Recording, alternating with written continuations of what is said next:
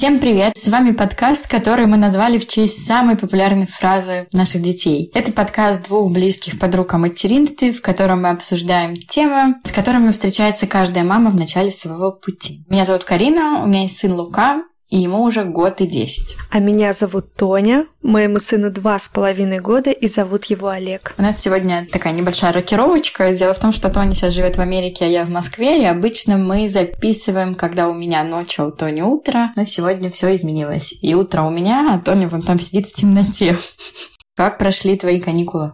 Замечательно прошли. К нам приезжали родители, мы ездили в Лос-Анджелес. Первый раз там были, нам очень всем понравилось. Мы живем в Сан-Франциско, и у нас здесь прям такая холодная осень. И вот буквально 5 часов на машине, и ты попадаешь в лето. Класс пальмы, океан. Пытались все поймать Леонардо Ди Каприо. Он как раз недалеко был от нашего отеля, там проходил глобус. Но, к сожалению, увидели только Адама Сэндлера, что тоже классно. Как прошли ваши выходные? Мы уехали с Лукой к моим родителям. Они живут недалеко от Москвы. Для меня это новый опыт жизни с родителями, с ребенком. Но это очень интересно. Кашу варит по утрам? Да, конечно. Кашу, колбасу. На самом деле это отдельная тема для разговоров про взаимодействие детей с бабушками и дедушками. Я тут немножко воюю, расставляю границы, получаю в ответ комментарии про то, какая строгая мать и как у меня вообще ребенок растет без мультиков и без сладкого. Бедный внучок, конфетку никогда не пробовал. Из таких классных новостей Лука полностью освоил горшок и полностью отказался от подгузников. Просто нужно овации поставить сейчас. Да, Ребенку да. нет и двух лет. Да, мы к этому достаточно долго шли. Ну, как долго? У него всегда были большие успехи на этом поприще, но все равно я страховала его подгузниками, а тут нет. Терпит, э, мы уже ездили на дальние расстояния, уже к родственникам в гости. Какая экономия сейчас начнется семейного бюджета, знаешь ли. У нас уже последние полгода большая экономия, потому что он в год и три стал терпеть ночь. Так, и в год не говори такие, не, не говори такие вообще сроки. Да нет, ну дети все разные, нужно смотреть на своего ребенка. Просто я видела, что мой ребенок mm-hmm. готов. Но если он просыпался в сухом подгузнике, какой смысл в моем случае надевать ему подгузник на ночь? Ну, это, конечно, вообще... А моя заслуга была в том, что я очень смотрела на это внимательно, и тогда, когда он был готов, я полностью уже ему дала все для этого. Потому что очень многие, бывают, не замечают, и угу. надо признаться, что подгузники это удобно для мам. А лужи это не очень удобно. Поэтому, мне кажется, нужно смотреть на своих детей. У меня есть э, дети в семье, которые до трех и до четырех лет ночь спали в подгузниках, но не просыпались дети в туалет или не могли терпеть всю ночь. И что теперь делать? Постоянно спать в лужах? Нет, я в этом плане не была такой принципиальной. Просто это мой ребенок. Может быть, когда-нибудь у меня будет другой ребенок, у него все будет по-другому в этом плане.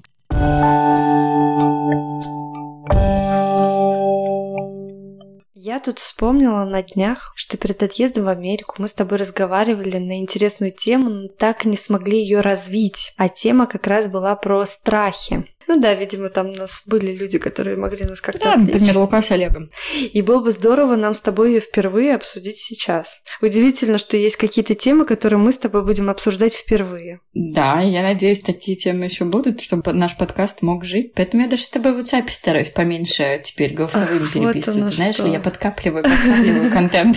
Так вот, мы с тобой начали говорить про страхи. Ты знаешь, если вспоминать самое начало, когда ты только узнаешь, что у тебя будет ребенок, ты испытываешь какой-то панический страх за то, что твоя жизнь уже принадлежит не только тебе. И от твоих решений зависит еще чья-то жизнь. Когда я увидела две полоски на тесте, я вспомнила, что я вчера съела устрицы, и ты не представляешь, как я паниковала по этой теме. Очень долго переживала. Угу. И ты знаешь, наверное, это нормально. Я очень часто разговариваю с мамами, молодыми мамами, с моими подругами разными. Частый вопрос, который мне задают, к чему ты не была готова во время своего материнства. Я была готова к многому. Я была готова к зубам, к коликам. Я была готова абсолютно точно к тому, что я не буду спать там первые два года, к тому, что я не буду уходить в кино с мужем и путешествовать без него. Но есть вещь, к которой я не была готова. Это как раз вот этот страх и эта тревожность за ребенка, которая у тебя начинается еще, да, ты правильно сказала, в тот момент, когда ты узнаешь о том, что ты беременна. Я не знала, что существует вот это ужасное, страшное, вот это чувство, от которого у тебя просто холод внутри, знаешь, это такое липкое чувство, его реально можно почувствовать. Я никогда в жизни не испытывала ничего подобного. И mm-hmm. первый раз, так же, как и ты, я это испытала, когда я узнала, что я была беременна. У меня тогда земля ушла из-под ног, и я впервые испытала страх за другого человека, которого тогда еще не было. Это маленькая была клеточка. Я не знала, кто он, каким он будет. Я даже тогда еще не успела посчитать, когда он появится, что он там в марте будет, да. Это было очень страшно, этот холод внутри. И на протяжении первого года я очень-очень часто испытывала это чувство, и сейчас уже полегче. Во-первых, наверное, гормоны успокоились. Вообще женщины, они, в принципе, по природе своей, они тревожнее, чем мужчины. А после родов происходит нормализация половых гормонов, что дает нам дополнительные страхи. И нужно понимать, что еще помимо гормонов, почему женщина такая тревожная. Это была серьезная нагрузка на организм в виде родов. В любом случае, какими бы роды не были, даже если они были там легкими и приятными, для организма это было офигеть какая трудная работа. И опять же, недосыпы, на тебя сваливается нереальный груз ответственности. Mm-hmm. Естественно, ты будешь тревожная по любому поводу. Я боялась, когда он кашлял. Я боялась, когда он чихал ни с того ни с сего. Я помню, он первый раз чихнул. Я такая, нифига себе, как ты умеешь. Я помню, что ко мне пришел врач после родов и сказал, чтобы я обязательно следила, чтобы ребеночек не спал на спине. И вот первую ночь после роддома я просыпалась угу. и переворачивала голову мужу. И почему сказал, что это теперь касается всех. А еще я очень часто искала ребенка в ногах. Это просто какая-то вообще жесть. Я просыпалась, скакивала с кровати, и я не находила рядом своего ребенка, потому что я забывала, что он лежит в кроватке, мне казалось, он уже спит с нами. Сначала я искала его в ногах, а потом я открывала комод и искала в комоде. Я причем была в сознании, то есть не то, чтобы я спала или в каком-то смятении, я была в сознании. Конечно, муж очень долго потом смеялся над этой историей, когда я искала в носках нашего Мужья очень классные, им смешно. Да, У тебя да, там, да. наверное, весь мир в этот момент перевернулся, потому что у меня тоже было как-то подобное. И самое страшное, что ты в этот момент испытываешь, ну то есть это реально земля из-под ног уходит.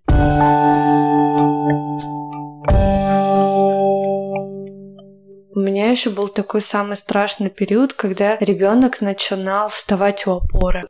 Наши первые седые волосы, которые у нас появились, это именно в тот момент. У нас квартира была вся в подушках. Весь пол у нас был в подушках. Он постоянно падал на попу, а потом затылком о пол. Короче, жесть. А еще помнишь один момент? Я еще тебе тогда звонила в слезах. Но мне реально было очень стрёмно. Я день mm-hmm. отходила от этой ситуации. У меня ребенок начал вставать, и понятное дело, что они не сразу идут так прямо и хорошо, и они падают. И вот он у меня так упал, что он разбил себе нос. Я в первый раз увидела кровь ребенка что я тогда исп... Я не думала, что да, мне это бывает помню вообще эти страшно. Твои сообщения. Как раз я была беременна в этот момент, и uh-huh. мы ехали с Максом с дачи, и я читала ему твои сообщения, и Макс мне говорил, да что такого, кровь, ну он же у нее мальчик, там еще столько крови будет. У меня тоже был случай, когда я впервые увидела кровь своего ребенка, это как раз один из моих страхов, он упал с кровати. Mm-hmm. Он дома никогда не падал с кровати, а тут мы поехали в отпуск. У нас стояла кроватка придвинута к нашей кровати, и он ползал по кровати и нырнул прям в дырку, хотя она была плотно придвинута, но мы не заблокировали, видимо, колеса. Он облокотился, там высота была, наверное, ну не больше 30 сантиметров. Он упал и, видимо, как-то зубом задел губу, у него начала течь кровь. Когда я увидела кровь своего ребенка,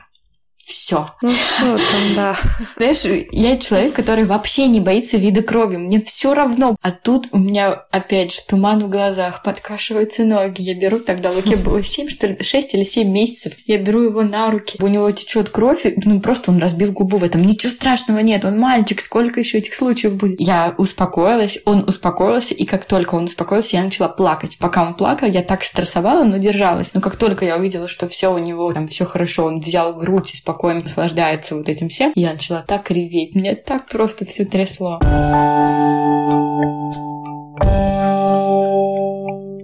Ты помнишь, когда ребенок начал кушать кусочками? Угу. Вот это вот паника, когда он начинал глотать. У меня не было паники, потому что на 38-й неделе я проходила курсы первой медицинской помощи и тренировалась на тренажерах про то, как оказывать первую помощь ребенку, если он подавился. Я тебе могу сказать, у меня был такой страх еще до родов в беременности. Я этого очень боялась. Угу. У меня было очень много страхов в беременности. Я поэтому специально пошла на курсы первой помощи младенцам. И там на тренажерах нам рассказывали очень очень много разных случаев, и как ребенок подавился, и когда ребенка бьет током, и когда он теряет сознание, и как проверить, если он теряет сознание. Даже массаж сердца учили делать. И я сразу сказала тренеру, что я боюсь момента, когда ребенок подавится. Угу. И мы с ним отрабатывали это несколько раз. У меня эти движения дошли до автоматизма. И как только Лука начал есть прикорм, видимо, я настолько была в себе сама уверена, он ни разу не давился у меня. Он 7 месяцев начал есть кусочки, пюре практически у меня не ел. Да, у тебя есть какой-то страх, нужно его проработать. В первую очередь тебе нужно узнать информацию на тему этого страха, и в конце концов в голове тебе нужно проиграть сценарий, а что будет, если такое случится. Как только ты проработаешь это, у тебя этого страха уже не будет. Это очень полезный прием, не только на тему детей, но вот у меня такое часто бывает, как только у меня какая-то новая фобия появляется,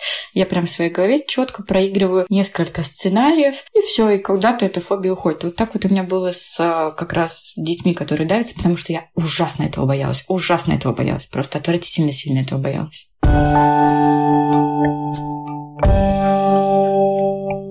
Вспомнила случай, как однажды прочитала утренние новости Венской газеты про случаи, когда собаки нападают на детей в парке. В этот же день мы пошли гулять и увидели собаку, угу. которая бежала на нас. Конечно, в этот же момент я схватила палку, и надо было просто угу. увидеть глаза хозяина, когда он увидел меня с палкой и с ребенком под мышкой. Сначала мне сочувствовал, потому что он тоже прочитал венские новости утренние. В общем, я теперь боюсь еще собак. Еще я хотела с тобой обсудить вопрос воображения. Были ли у тебя такие страхи, которые, ну, казалось бы, обычные ситуации у всех происходят, но ты в своей голове себе такое рисовала, что фобия какая-то появлялась? А, например, я как-то смотрела инстаграм одного блогера, и она писала, я там оставила своего ребенка спящим в кроватке, а сама она гуляет с собакой. То есть у нее там ребенок на 12 этаже спит в кроватке до года, а она гуляла в этот момент с собакой. Я в этот момент думаю, а если пожар? А если пьяный сосед позвонит в дверь и разбудит ребенка? И ребенок проснется один, будет орать. Даже если ты уходишь с видео няней, или как недавно там одна наша общая mm-hmm. знакомая, она беременна вторым ребенком, выложила, что она оставила старшую дочку, которая ровесница твоего сына, спать на дневной сон, оставили видео няню, а сами поехали в женскую консультацию быстро там результаты mm-hmm. анализов забрать. Там ехать пять минут. Я настолько, видимо, какой-то контрол-фрик. Я не могу оставить своего ребенка одного в квартире. Ты все правильно говоришь, это вообще это трэш. Так нельзя Нет, а делать. а самое страшное в моей голове пожар. Если был бы пожар, ее бы никто не пустил на 13 этаж. Mm-hmm. Лифты не работают. Когда пожар, лифты перестают работать практически сразу. Я не знаю, почему я о каких-то таких моментах думаю, а некоторые об этом не думают. И вот я думаю, это может мое воображение какое-то. То есть я, в принципе, не могу своего ребенка оставить одного и куда-то выйти, потому что я понимаю, что он еще маленький. Конкретно в Нидерландах нельзя оставлять одного ребенка до 12 лет. Это реальный уголовный срок, даже не условный. Уголовная статья есть. И в тот момент я думаю, почему они об этом не думают? Очень часто во времена наших родителей я тоже знаю, что детей оставляли, шли куда-то в соседнюю палатку за молоком. А я вот думаю, а сосед позвонит в дверь, если ребенок проснется, он там дома один. Я просто знаю моего ребенка, я слышу, когда он просыпается, мам, мама, мам. И потом, если меня нет, он начинает уже хныкать. Ему страшно, mm что как так он проснулся, а мамы нет. Ну, я не понимаю, может, это мы с тобой какие-то тревожные? Да, конечно. Я один раз видела коляску возле магазина со спящим ребенком. Я бы так не смогла.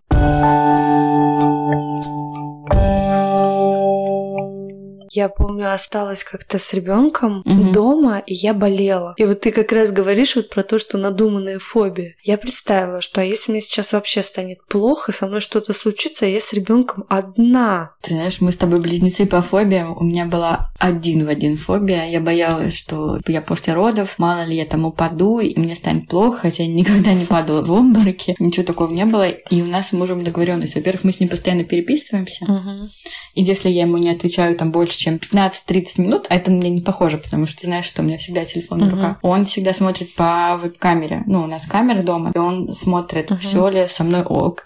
И очень часто, конечно, когда я не отвечала, он смотрит, а я там сплю с ребенком в обнимку, и он успокаивался. Но у нас тоже с ним такая договоренность, чтобы он посматривал, потому что мало ли со мной что-то случится, а ребенок один дом. И тебе, кстати, с возрастом ребенка стало полегче? Подотпустила тебя? Да, намного, конечно, конечно. Ну, во-первых, он уже стал понимать. Он не побежит уже на дорогу, знаешь, вот как раньше мне там глаз да глаз нужен был за ним. Он может кушать самостоятельно кусочками. Нет, конечно, полегче, но пусть да, гормоны, конечно, стало, подотпустили. Мне тоже стало легче. Еще я помню как раз, как только Лука родился, я гуляла с коляской. Я помню, даже я писала тебе про этот страх. Я боялась ходить с коляской рядом с дорогой. А когда я стояла на пешеходных переходах, я просто вцеплялась в коляску, потому что мне казалось, а мало ли что-то случится с моими руками, и коляска уедет под машину. Для таких, как мы с тобой, придумали наши коляски которые у нас с тобой с этой веревкой. Я ее первое время вообще не отпускала. Хотя она создана для того, чтобы держать коляску, когда она идет со склона вниз. Я всегда туда руку, значит, да. на всякий случай. Это хорошо. Ну вот Пусть я помню, будет. это тоже дурацкий страх. Еще у меня был страх как раз наподобие, что я не оставляла ребенка спящим на балконе, потому что я думала, что какой-нибудь сосед может кинуть бычок, и он попадет именно в коляску к моему ребенку. Или какая-нибудь птичка вообще придет и ребенка моего унесет.